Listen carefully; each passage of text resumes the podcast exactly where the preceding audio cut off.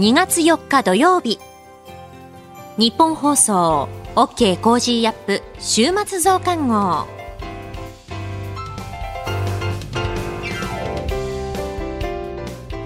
ニッポン放送アナウンサーの新行市佳です。OK Cozy up 週末増刊号。今週の放送でセレクトした聞きどころ今後のニュースの予定を紹介していくプログラムです。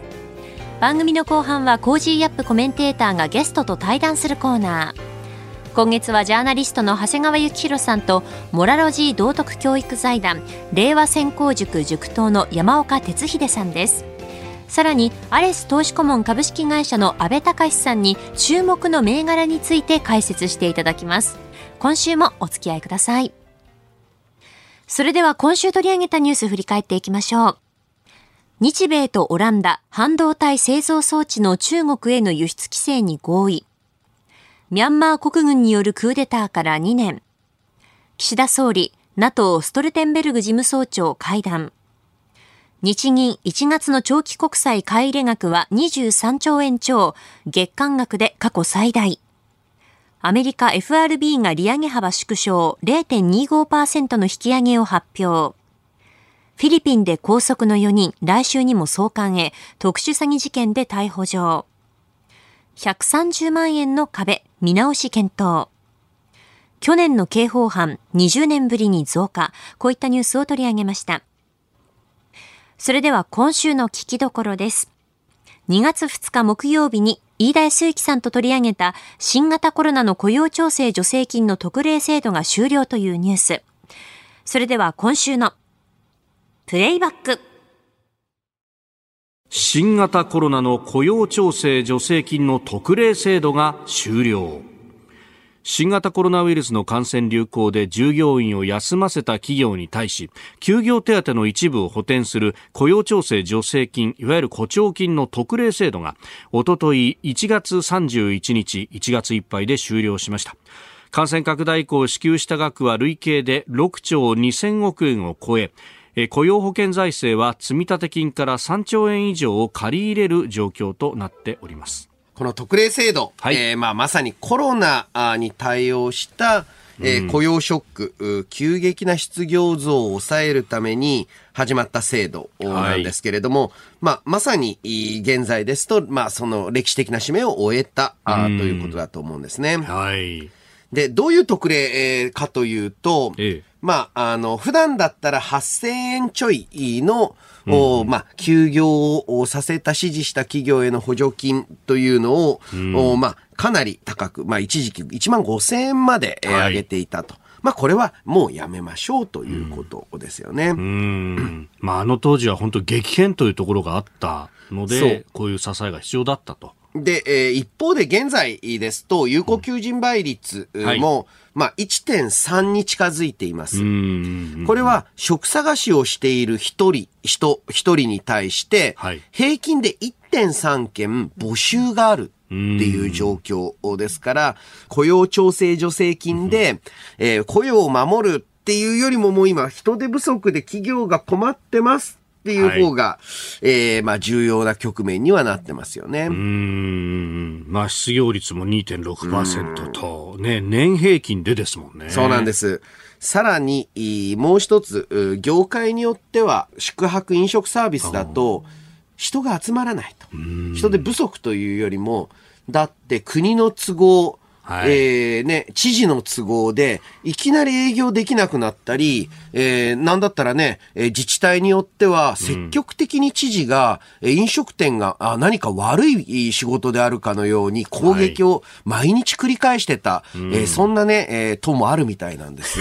あのーはい、で、裁判にそう、そういう状況だと、うん、やろうって思わないですよね。これから頑張って料理人になろう、えー、ホテルのサービスマンになろうだから、あ結局、宿泊客が戻っても、はい、就業者を戻せないんです。したがってね、お客さんの数をこなせなくなっちゃうそうなんです。なかなか問題ですし、そういう状況ですから、はい、えー、まあ、調整の助成金っていう、まあ、時期ではないと。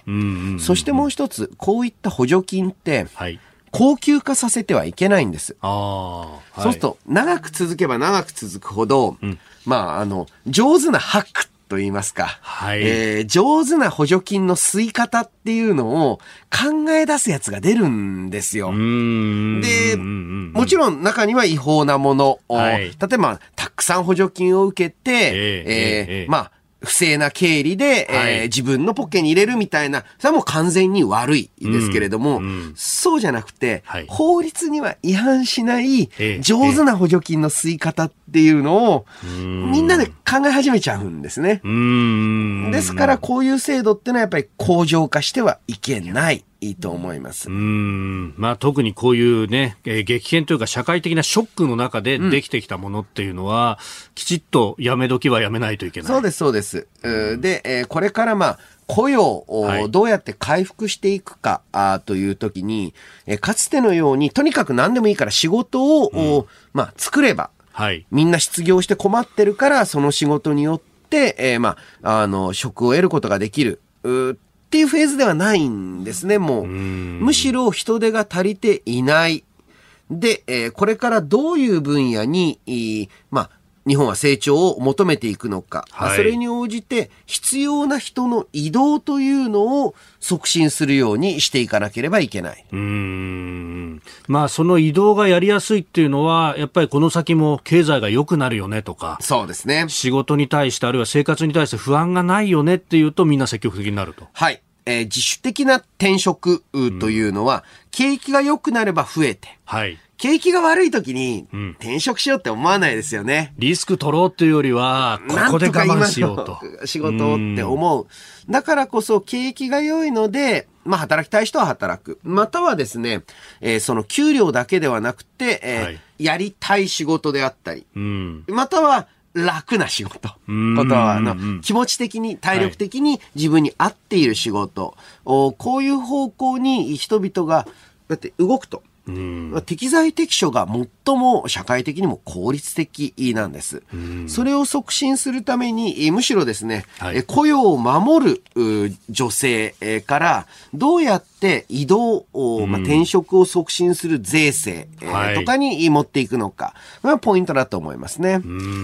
んまあ、そこへ来て、やっぱりね、さっきの話で金融政策がどうなるとか、ひょっとしたらこれからデフレになって、また戻るのかみたいな話って、そこも阻害しちゃいますよね。そうなんです。うで、実際のところ、おまあ、日本、このコロナ禍でも税収はどんどん伸びてるじゃないですか。確かにそうですよね。で、やっぱり景気の回復っていうのが、実は遠回りなようでいって、財政の立て直しにも一番効くし、うん。で、景気が良くなる。GDP が上がれば、えその中から防衛費であり社会保障費っていうのも捻出しやすくなっていく。んうんうんこの、まあ、なんというかね、はいえー雇用は、まあ、なんというか、その節約術みたいな、とにかく切り詰めて財政を均衡させるんじゃなくて、はい稼いで財政を均衡させる。んこれあの、お家の家計だってそうですよね。あの、どうやってコストを切り詰めるのかうん。と、んもっと稼ぐ二つの選択肢があるんだと。はい。で、国の場合は、節約するってことは、他の誰かの売り上げを減らす、奪うってことですから、うん国の場合は何と言っても、もっと稼げるから、あーバランスする。こっちに持っていく。それを目指さないとお意味がないと思うんです。えースクープアップのゾーン、まあ、雇用調整助成金の特例制度、まあ、コロナ体制からのおポストコロナというところのお経済のお話をいただきました。この後はこれからの1週間のニュースの予定と来週のコメンテーターのご紹介。後半は番組コメンテーターの対談コーナーです。どうぞ最後までお楽しみください。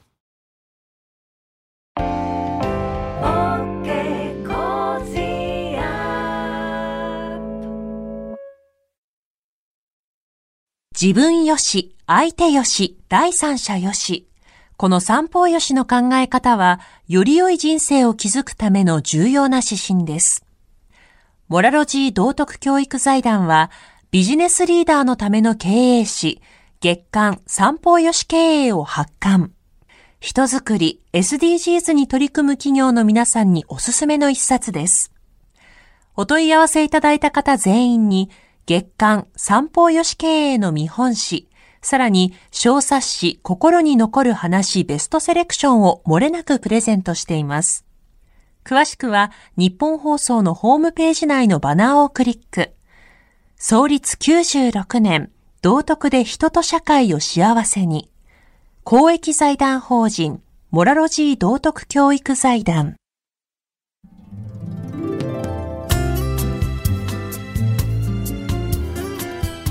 OK コージーアップ週末増刊号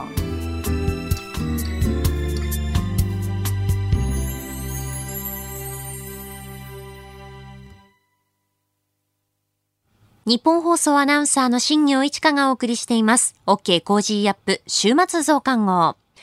まずは番組からのお知らせです。再来週2月13日からの1週間の Cozy は特別企画です。題して、増税少子化ウクライナコージーダブルコメンテーターウィーク。いつもご愛聴いただきまして本当にありがとうございます。魂の一週間がまたまたやってまいりました。今回もコメンテーターが毎日お二人ダブルで生登場です。2月13日月曜日は須田慎一郎さんと宮崎哲也さん。14日火曜日は高橋洋一さんと防衛研究所高橋杉雄さん。15日水曜日は佐々木俊直さんと、もうお一人は後日発表です。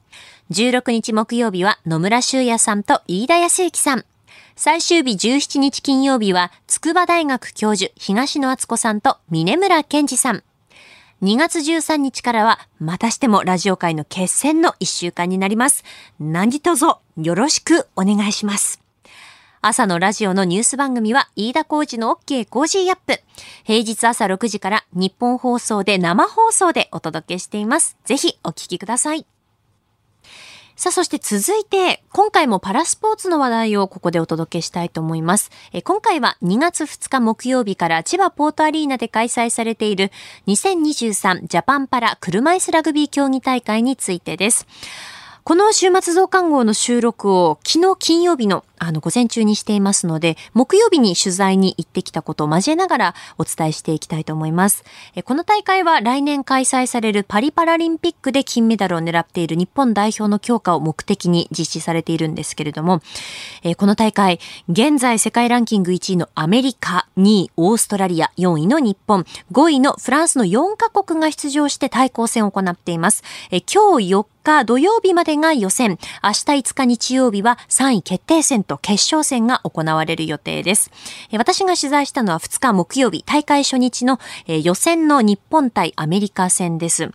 この試合はですね、本当にすごくいいディフェンスを日本チームがしていたなと感じました。あの、車椅子ラグビーはバスケットボールと同じ広さのコートで行われるんですけれども、例えばそのオフェンスはボールを持ってからセンターラインを12秒以内に超えなくてはいけないというルールがありまして、まあ、そこでですね、日本が積極的なディフェンスをしてこうバイオレーションを取ったりとか、あとタックルやパスカットからターンオーバーを奪う場面もあって、そのアメリカの走りを封じて53対44で勝利しました。ね、見事な試合でしたね。えー、試合終わった後ですね、日本チームのヘッドコーチ、ケビン・オワーヘッドコーチの、あの、囲みの取材というのがあったんですけれども、この時、あの、ケビン・オワーヘッドコーチ、準決勝の壁があると話していまして、まあ、振り返ると、2016年のリオ大会、そして前回東京パラリンピック、まあ、2大会続けて銅メダルと、あの、ずっと金メダルを目指していた日本にとっては悔しい結果だったんですよね。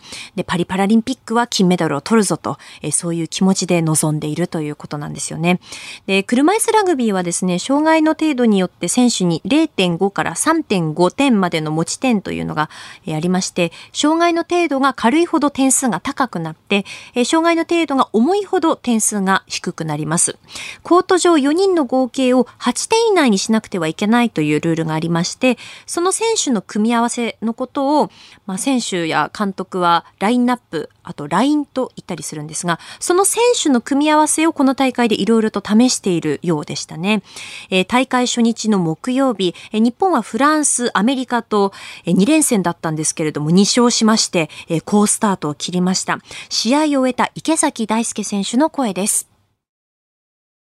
まあ、今日の試合も、まあ、両試合そうなんですけど、まあ、チームみんなでいろんなラインを回しながら、勝てたっていうのは、すごい次につながることかなと思いました。またのどのラインが出てもいいプレーもたくさん出ながら、まあ、若手の選手の、まあ、成長を見れたりとか、まあ、そこに勝ちがつながって、まあ、さらに自信のついたチームになったんじゃないのかなって思いましたね。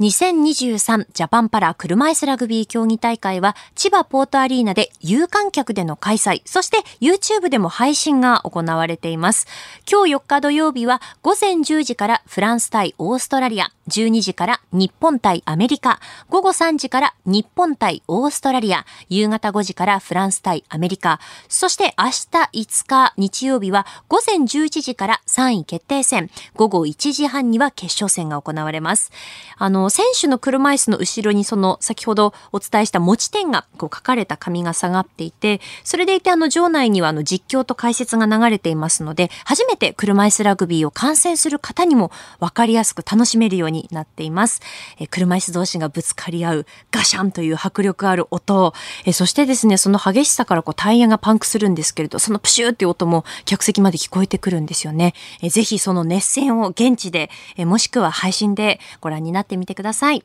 え今回は2月2日木曜日から千葉ポートアリーナで開催されている2023ジャパンパラ車椅子ラグビー競技大会についてお伝えしました。続いてはこれからの予定を紹介します。2月5日日曜日、愛知県知事選投開票、日本維新の会党大会、2月6日月曜日、アメリカグラミー賞授賞式、2月7日火曜日、定例閣議、アメリカバイデン大統領一般教書演説、2022年のアメリカ貿易収支発表、2022年12月の景気動向指数速報値発表。車椅子テニスの国枝慎吾さん、引退会見。2月8日水曜日、1月の景気ウォッチャー調査倒産企業数発表。2022年と12月の国際収支発表。フィリピンのマルコス大統領が来日。2月10日金曜日、定例閣議。小池知事定例会見。1月の中国消費者物価指数 CPI 発表。1月の企業物価指数発表。2月11日土曜日、国民民主党大会開催。続いては来週のコメンテーターのラインナップをご紹介します。2月6日月曜日、ジャーナリストの須田慎一郎さん。7日火曜日、ジャーナリストの長谷川幸宏さん。8日水曜日、数量政策学者の高橋洋一さん。9日木曜日、作家で自由民主党参議院議員の青山茂春さん。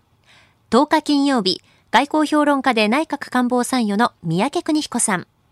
コメンテーターの皆さんは6時台からの登場、ニュース解説をしていただきます。飯田浩二の OK 工事アップ、ぜひお聞きください。この後は Cozy up コメンテーターがゲストと対談するコーナー。ジャーナリストの長谷川幸洋さんとモラロジー道徳教育財団、令和専攻塾塾頭の山岡鉄秀さんです。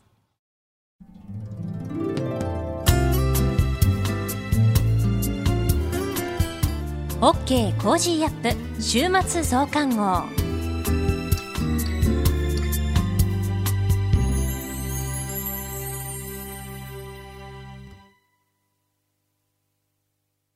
道徳って何だろう？思いやりって必要なの？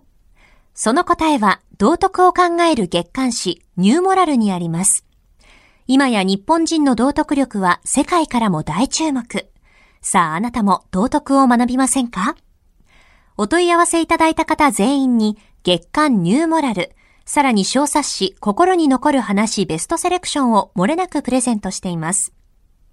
月刊ニューモラルは創刊50年。日々の出来事をテーマに人間力が豊かになるエピソードが満載です。詳しくは日本放送ホームページ内のバナーをクリック。道徳で人と社会を幸せに。公益財団法人、モラロジー道徳教育財団。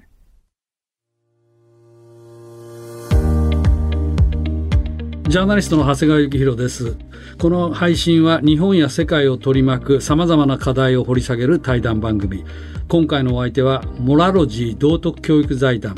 令和専攻塾塾頭の山岡哲秀さんですどうぞよろしくお願いしますよろしくお願いいたしますあの今日の対談の前にこの令和専攻塾この塾頭を山岡さんされてるわけですけどもこれはどういう趣旨の塾なんでしょうか？はいこれはですねあのご承知の通り昨今国際情勢が、まあ、国内も含めまして非常に厳しくなっていますよね、はい、でその状況をきちんと理解して、まあ、一般にメディアで報道されている以上のですね、はい、えー、深掘りをした理解をして、えー、少しでも対応できる人材を、うん育成していきたいと、そういう趣旨でですね、始まった塾なんです。えー、でこのモラロジーですとか、あるいは、まあ、この広池学園である麗澤大学にはですね、はいはい、まあ、大変、あのー、知名度のある、まあ、素晴らしい先生方が集まっていらっしゃるものですから、うん、まあ、そういった先生方を中心にですね、うん、えー、まあ、桜井よし子先生に塾長をお願いしておりますけれども、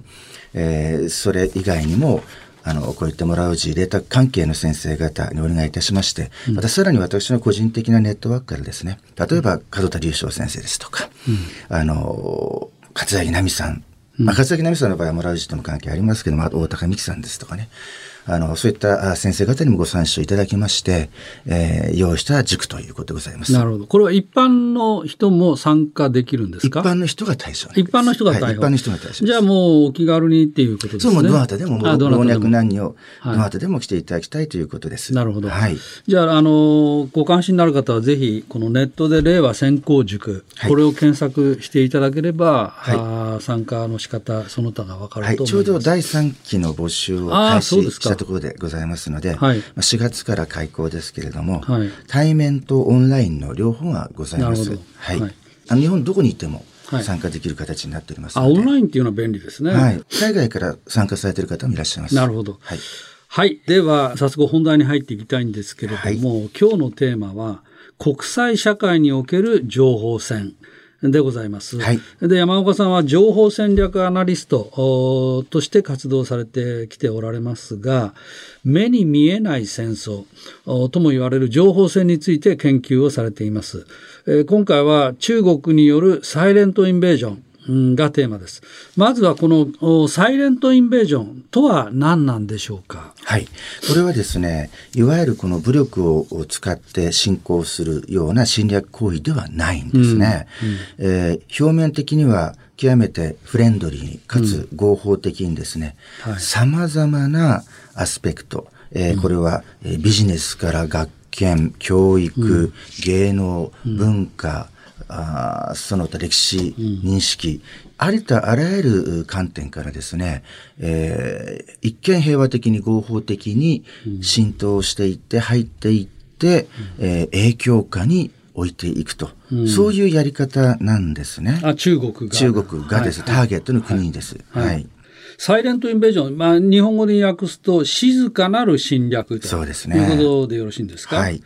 これは、あの、オーストラリアのあの大学教授であるクライブ・ハミルトンさん、はい、この方が確かご本で、えー、初めて使われたのかなというふうにそうなんです。2018年の出版で、はい、あの私が漢訳を担当いたしまして、はい、えー、後書きも書きましたけれども、はい、オーストラリアではあのベストセラーになりまして、はい、日本でも翻訳版があのかなり売れたということでございます。はい、でそのオーストラリアでは具体的にはどういうような、まあ、工作といいますか手口といいますか手法が使われたんでしょうか？やはりあの非常に目立ったのがですね、はい、この中国系の移民には大金持ちがいるわけです。あはい、はい、あの例えば不動産関係で、はい、あの巨万の富を築いたようなですね、はい、でそういった人というのは格好のえー、まあ、エージェントになるわけですね。と言っても、プロの工作員ではないわけなんですよ。はい、一ビジネスマンなんですが、はい、あの、そういう人がですね、はい、えー、その、献金を通じながら、主要政党にアプローチしていく。はい、そして何かと便宜を図ったりする。はい、そうしてるうちにですね、はい、この資金集め担当の有力政治家が籠絡されてい。ったり、あるいは、まあ、日本の、日本にもいますけども、元総理大臣とか、はい。そういった肩書きの方々がですね、い。つの間にか中国の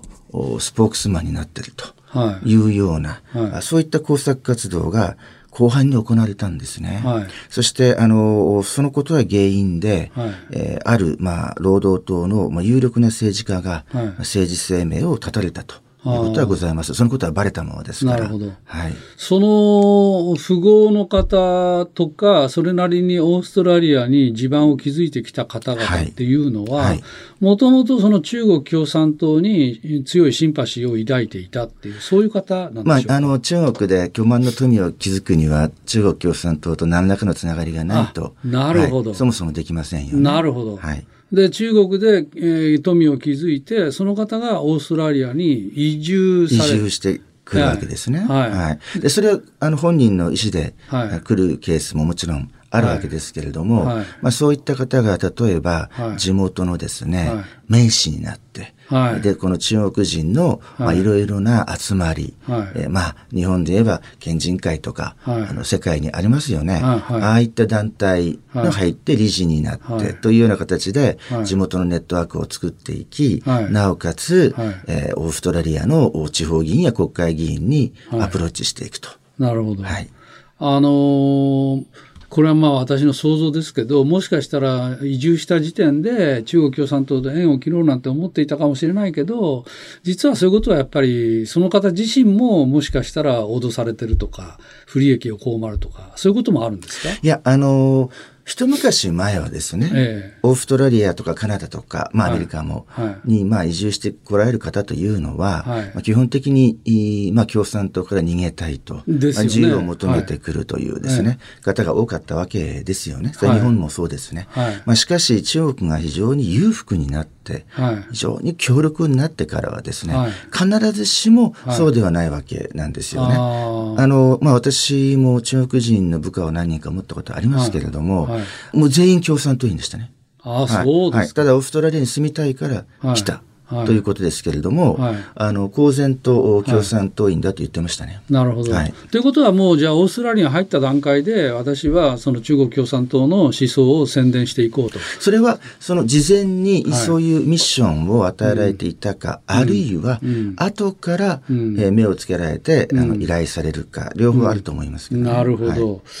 さて、その経済活動を通じた影響工作、はい、というのも随分盛んに行われていると言われてるんですけども、はい、具体的にはどういうようなことなんでしょうか、まあ、やはりこの経済というのが一番強いですから、はい、まあ、中国はまずあのご存知の通りずっと改革開放ということを言ってきたわけですよね。はい、はい、ですから、まず中国の市場へのアクセス、はい、そこで有利な条件でビジネスができる、はい、まあ、そういった話をどんどん持ちかけていくということがございますよね。はい、はい。うん、それからまたそこにかこつけてさまざまな技術の移転ということも行っていく。はい。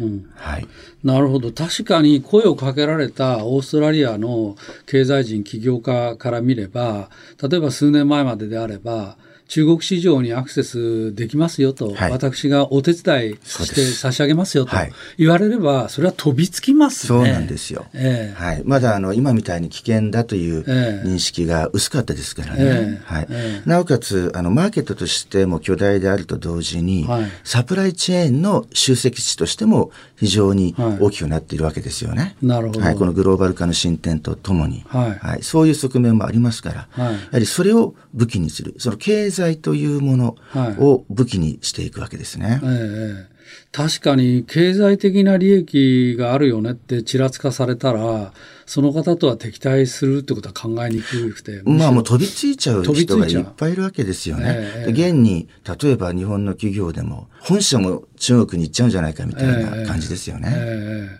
なるほど。そういう、あの、浸透の仕方っていうのは、オーストラリアが最初のだったんですか？あの、世界中でやってるんですけれども、はい、そのオーストラリアが、実験的なターゲットに選ばれたことは事実なんですよ。そういうことなんですか？はい。はい。それは何か理由があったんですか？あります。それは、まず、えー、移民国家で非常にオープンですね。はいはい。入っていきやすい。はいはい、そして人口が、まあ、2000万、2500万人程度ということで、はい。はい、まあ、アメリカやカナダと比べても少ないですから、はい、やはり有利ですよね。はい、えー、そして、えーまあ、非常に人が良くてですね、えー、あのまあ、やりやすいと。いうところもあってですね、うん、はい、あの実験ってどこまでできるかという、その浸透工作の、うん、まあ、実験国家として、まあ、ターゲットにされたという事実はあるんですね。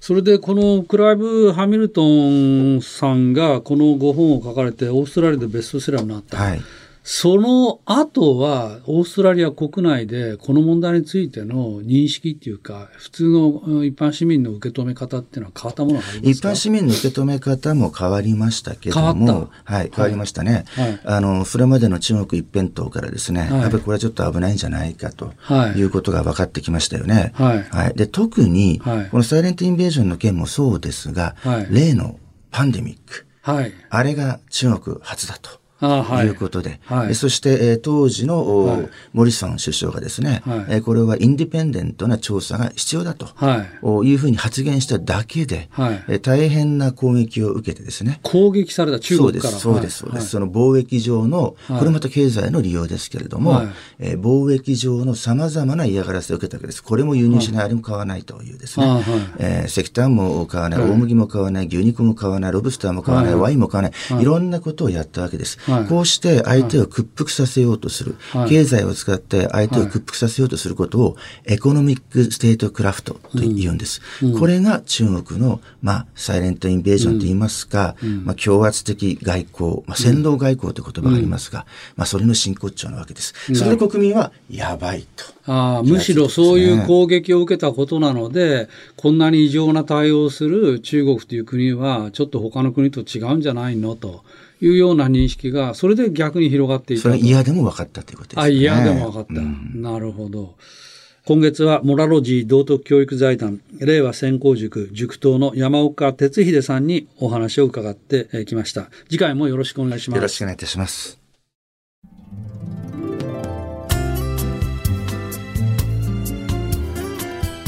オッケーコージーアップ週末増刊号。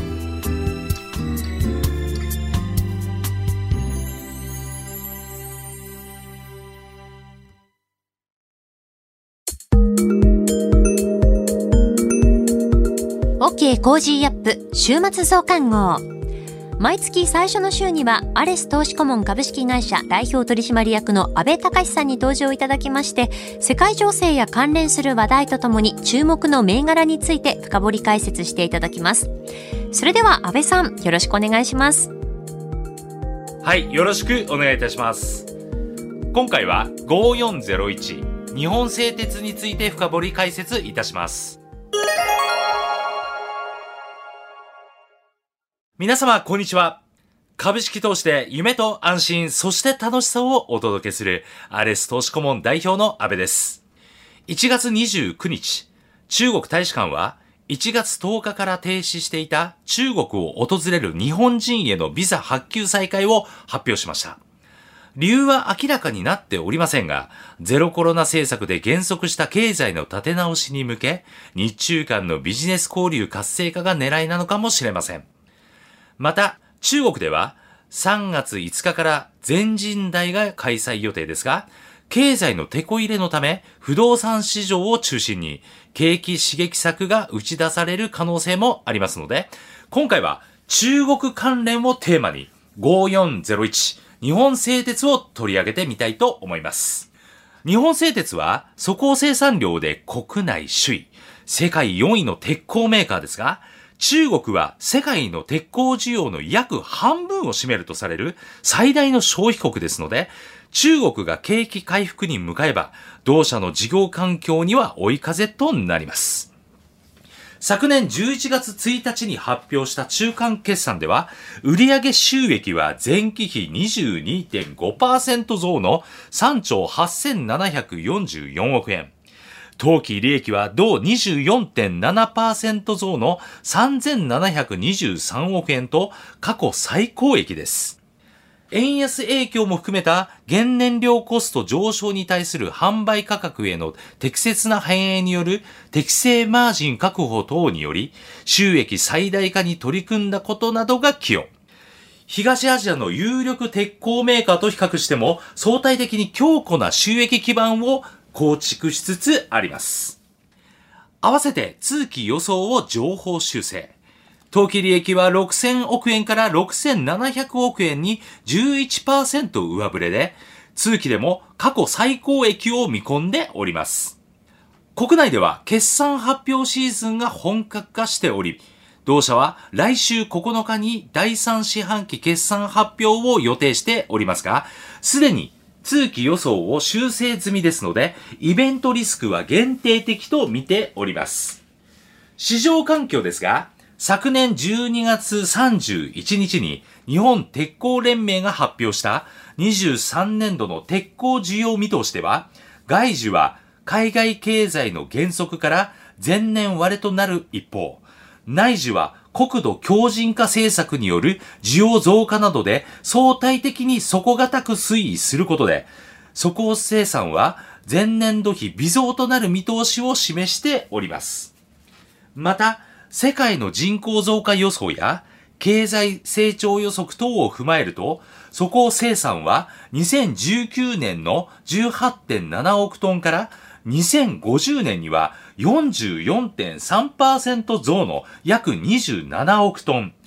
2100年には倍増の約38億トンに増加するとの試算もあるなど、長期的に見ても世界の鉄鋼需要は拡大傾向が続く見通しです。鉄鋼業界では地球温暖化に悪影響を与える化石燃料を供給、または依存する企業から資金を引き上げるダイベストメント、投資撤退が外圧となり株価の重荷になっていた面もありますが、ロシアのウクライナ侵攻に伴うエネルギー高などを背景に、ダイベストメントから株式保有などを通じて排出を段階的に減らしていくトランジション、移行を促す動きにシフトしつつあります。